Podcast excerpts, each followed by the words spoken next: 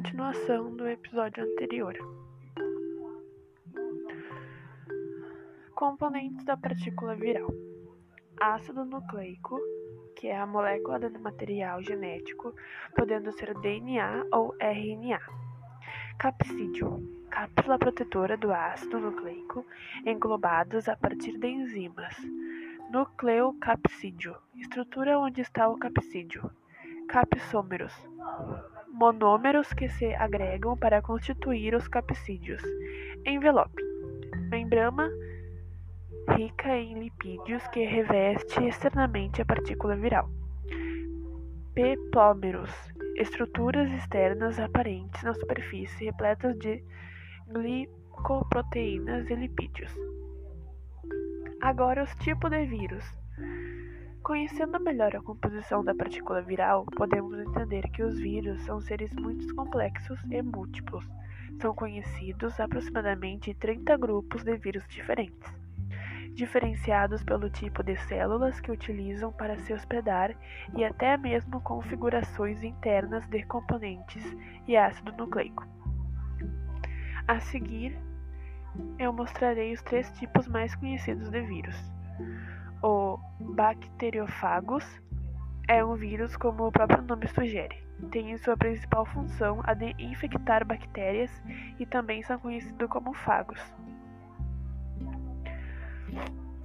Para compreender o processo, é preciso entender a interpretação visual do vírus. A parte do ácido nucleico dentro do capsídeo é conhecida como cabeça. Já a parte responsável por injetar o material genético dentro da bactéria é conhecida como cauda, como se fosse um animal mesmo. O vírus se adere à parede celular da bactéria e perfura a região, injetando todo o seu DNA do lado de fora. O capsídeo fica vazio, enquanto o DNA de dentro, já com vírus, vai se multiplicando na célula hospedeira. A bactéria que está com o DNA viral acabará formando novos fagos, devido à sintetização das proteínas virais. Os problemas podem se dar na forma como esses fagos se comportarão. O próximo tipo de vírus é o retrovírus. No caso dos retrovírus, o processo acontece de forma relativamente diferente. A enzima conhecida como transcriptase reversa cuida de transformar seu RNA de cadeia simples para cadeia dupla, o que permite que ele seja entregado, integrado dentro da célula hospedeira. Assim sendo, o DNA da célula passa a produzir as proteínas e substâncias da cápsula viral. Após formados dentro da célula hospedeira, os novos retrovírus saem dela no processo lítico ou lisogênico e fazendo que a célula faça o trabalho de vírus. Fitopatogenos.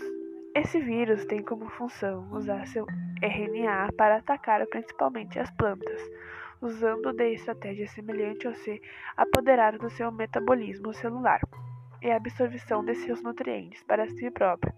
Alguns fitopatogenos são capazes, inclusive, de bloquear a entrada e saída de água e nutrientes das plantas, impedindo que ela consiga equilibrá-los em toda a sua estrutura de forma que consiga viver.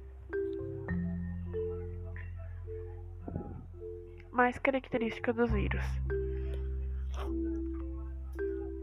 Todas essas fases de contato do vírus com as células hospedeiras se denominam como infecção, não necessariamente uma doença. A doença só ocorre quando o hospedeiro não apresenta imunidade quanto o parasita, podendo ceder e se tornar suscetível. Outro fator importante sobre os vírus é que eles não são presentes em nenhum dos reinos de seres vivos. Para muitos cientistas, os vírus só seriam considerados seres vivos se possuíssem metabolismo próprio. Paralelo a isso, outro fator a se destacar é que os vírus não fazem parte de uma linhagem contínua, capaz de gerar outros novos indivíduos, férteis, dependendo sempre de uma célula hospedeira para se multiplicar. Os vírus ainda não têm origem conhecida. Estudos apontam que eles teriam se desenvolvido a partir do DNA de seus hospedeiros. Eles não poderão ser considerados seres primitivos, haja visto que dependem de alguém para crescer. No entanto, a existência dos vírus não pode ser vista somente como algo negativo. Em muitos casos, eles auxiliam no equilíbrio ambiental, agindo como um fator incentivador de variabilidade genética.